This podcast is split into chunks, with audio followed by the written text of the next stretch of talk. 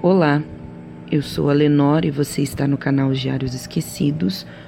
Hoje eu vou contar para vocês uma creepypasta que tem um final surpreendente. Se você gostar, por favor, dê um like, faça um comentário e me ajude a sair do flop. Vamos lá? Ela não sabia que estava morta. Lá estava eu, atrasado, mais uma vez. Quando cheguei ao velório, o primeiro fato que me chamou a atenção dizia respeito à presença de Alice, sentada e prostrada ao abandono no canto mais discreto da capela. Levei algum tempo até perceber que ela encontrava-se alheia ao que ocorria ao seu redor. A falta de percepção para aceitar o óbvio se constituía em uma das duas perspectivas sempre presentes naquelas ocasiões especialmente fúnebres. Havia os que encontravam-se mortos e sabiam disso, mas recusavam a partida derradeira por pendências pessoais mal resolvidas. Havia ainda aqueles que, estando mortos, não se davam conta desta condição. Alice, infelizmente, encontrava-se na segunda perspectiva. Ela não sabia que estava morta. Sim, é isso mesmo que você ouviu. Eu vejo gente morta. No velório havia dois caixões, o dela e o do marido. O acidente de carro que vitimara os dois acontecera bem próximo da casa deles naquela noite chuvosa. Ninguém soube exatamente como aconteceu a tragédia, mas por conta de um celular ligado dentro do veículo, eu vi que Robert, o marido, estava transtornado com ela. Descobrira que Alice o estava traindo há bastante tempo. O casal discutiu muito, trocaram xingamentos e acusações que resalaram inevitavelmente para a agressão física. Eu ainda ouvi que ele perdeu o controle do volante durante o calor da discussão e deu no que deu. O carro saiu da estrada. Acabou se chocando com um enorme muro de pedras maciças que ficava um quarteirão dali e parece que havia atingido o pedestre. De minha parte, acreditava piamente na hipótese da discussão do carro porque Robert, o marido de Alice, era meu primo. Já o conhecia muito para saber que ele tinha um temperamento instável, Tratava-se de uma pessoa violenta, grosseira e arredia. Não entendia como Alice, uma mulher tão distinta, tão educada, fora se casar com um troglodita daqueles. Custava-me crer que fosse apenas o dinheiro que ele tinha. Minha família encontrava-se naquela pequena capela para o último adeus ao casal. Minhas tias, primos, sobrinhos, meus pais e todos os amigos de Robert rodeavam os caixões. E Alice, a pobrezinha, sentada no canto da capela, ainda não havia se dado conta porque ninguém até então viera lhe oferecer as condolências. Talvez achava que apenas Robert tivesse morrido. Ela não. O dom de ver e falar com os mortos já se manifestava em mim desde pequeno. No início, foi muito difícil lidar com a situação. Passei por dificuldades psicológicas extremamente estressantes que, creiam, quase me levaram à loucura. Eu não tive uma infância decente. Nem eu mesmo, às vezes, consigo acreditar como superei tudo sozinho. Mal saído da adolescência, já havia perdido as contas do número de defuntos encontrados vagando nas ruas sem saber que tinham morrido. Adquiri o hábito de ajudá-los a realizar, como gostava de dizer, o passamento derradeiro. Confortava-me saber que, ao menos, essa minha qualidade tinha lá sua serventia. E naquele momento eu precisava ajudar Alice. O que vocês não sabem é que ela foi minha. A mulher com quem vivi uma relação amorosa e intensa. Era comigo que ela teve um relacionamento secreto que, quando foi descoberto, causara-lhe um infortúnio de morrer tão jovem. Um desperdício. Apesar de morta e não sabê-lo, a criatura continuava linda. Fui até ela, decidido a não deixá-la mais acorrentada ao limbo incerto dos que ficam entre os vivos. Cheguei de manso e de fala baixa. Alice, minha querida. Oh, John, disse ela, levantando-se da cadeira assustada. O que está acontecendo? Ninguém quer falar comigo. Eles estão me ignorando. Não respeitam a minha dor. O que está acontecendo? Você já foi ver Robert no caixão? Claro que não. Eu. Bem, eu não tenho coragem de olhar. John, Ele descobriu tudo sobre nós. Tudo. Ela disse baixinho, como se alguém da igrejinha pudesse lhe ouvir. Alice, minha querida, disse-lhe sem me aproximar, apontando o queixo para os caixões. Você precisa ser forte e ir até lá. Oh, John, eu não tenho coragem de olhar. Amor, falei no tom mais suave que me foi possível. Você ainda não percebeu que há dois caixões sendo velados aqui na capela? Ela olhou na direção do amontoado de pessoas em torno dos caixões, levantou as sobrancelhas levemente em tom de curiosidade e voltou-se novamente para mim. Pode ser qualquer um, deu de ombros. Afinal, essa capela é para isso mesmo velar os mortos. Ia ser mais difícil do que eu pensei. Pobre Alice. Querida, observe que todos os membros da nossa família estão ao redor dos dois caixões. Eu disse enfaticamente. Ela se voltou novamente na direção do amontoado de parentes aflitos. Os olhos se inflaram de surpresa. As linhas da testa se contraíram rapidamente. O interesse tornou-se evidente. Deu três passos à frente, ficando ao meu lado. John, quem morreu além do Robert? Ela perguntou sem rodeios.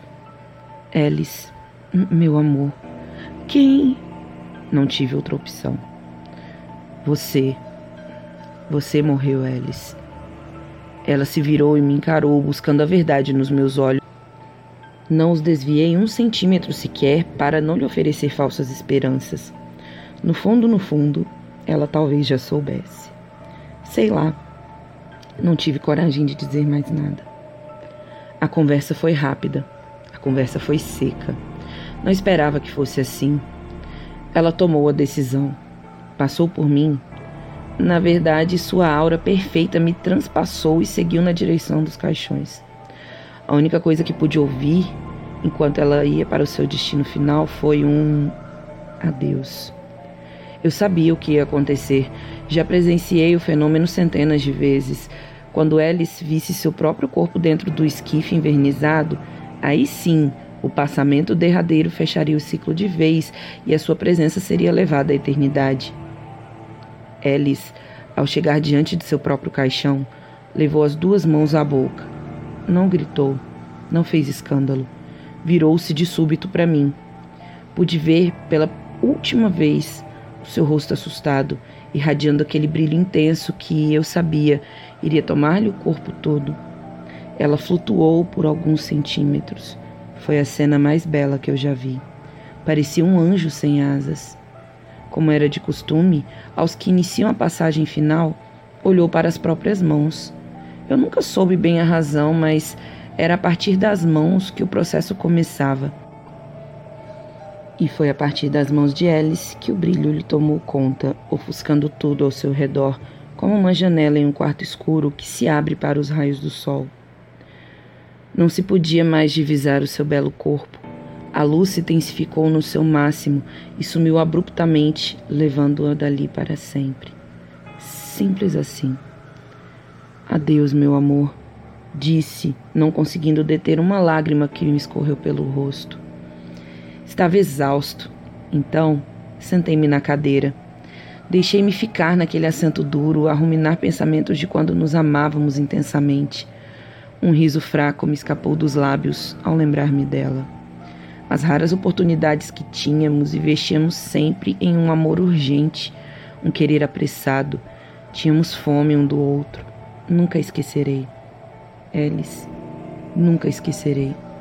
Você sempre será. John, seu desgraçado traidor, vou matá-lo com as minhas próprias mãos. Pulei da cadeira feito uma mola. Havia me esquecido completamente de Robert. De fato, não o vira perambulando por ali outra pobre criatura que, de certo, desconhecia sua condição de falecimento. Não sei qual a razão, mas algo me dizia que Robert sabia sim que estava morto, porém recusava-se a ir embora. Tinha uma pendência ainda por resolver e tal pendência era comigo. Os mortos que exigem vingança são os mais complicados de realizar a passagem derradeira. podem ficar anos vagando dentro das casas, fazendo barulho, arrastando objetos, atrasando a vida dos que considera culpados de suas desgraças. São muito mais difíceis de convencer a seguir o seu destino. Fiquei de pé num piscar de olhos, resignada em enfrentar a vergonha de ser escorraçado por um defunto, porque, fisicamente, ele nada podia fazer contra mim. Tudo aconteceu muito rápido.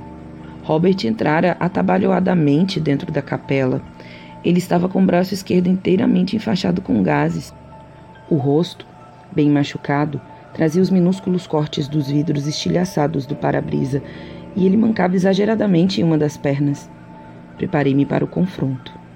No entanto, ele não veio em minha direção. Robert partiu como uma fera acuada direto para os caixões, empurrando as pessoas que lhe queriam confortar a, a dor de sua perda e, usando o ombro ileso, no ímpeto de fúria, empurrou os dois caixões com toda a força que lhe permitiu seu estado debilitado. Os dois esquifes caíram de um lado e espatifaram-se no piso de mármore. Deu-se um barulho estrondoso de madeira rachando que vibrou até os candelabros de velas dependurados no teto da capela. Meus tios, horrorizados, caíram-lhe em cima para dominá-lo. Minhas tias gritavam e choravam histericamente. Mamãe, coitada, desmaiou caindo por cima de toda aquela bagunça. Um verdadeiro escândalo. Num dos caixões, notei o cabelo de Alice aparecer na sua lateral. No outro, o impacto da queda havia expelido seu conteúdo para fora. Ali, eu vi o outro morto estatelado no chão. Não era Robert. Pasmem, o outro morto era eu. Sim, era eu. Morto. Eu estava morto. A imagem do meu corpo me atingiu em cheio, estremeci dos pés à cabeça. Pisquei diversas vezes, não porque quisesse enxergar melhor, mas porque fora acometido de súbito por um fluxo intenso de lembranças. Flashes de imagens entrecortavam-se, me trazendo à memória as últimas oito horas de esquecimento. Algo como um filme passou em frente de mim em rotação acelerada. Alice chorando ao telefone, Alice me dizendo que Robert descobrira toda a verdade, Alice dizendo que ele ia matá-la. Eu saindo de casa, bem apavorado, armado de revólver, em meio à noite chuvosa. Eu correndo pela rua em direção à casa deles, o carro deles aparecendo na curva em desabalada carreira, o carro deles vindo em minha direção. O rosto de Robert retorcido de ódio atrás do para-brisa. Alice tentando tomar o volante do lunático. Levantei a arma e atirei. Acertei na cabeça dela, sem querer. Os faróis do carro me engolindo foi a última coisa que eu vi nesse mundo terreno. Eu fui atropelado. Também havia sido aquela vítima, o pedestre. E veio o fim. Os desgraçados eram amantes. Eles eram amantes. Eles eram. Os gritos de Robert aos poucos iam ficando cada vez mais distantes. Estranhamente, a paz me invadiu. Senti uma leveza em mim que nunca havia sentido antes. Olhei para as minhas mãos porque eram através delas que se iniciava o passamento derradeiro. E elas começaram a brilhar.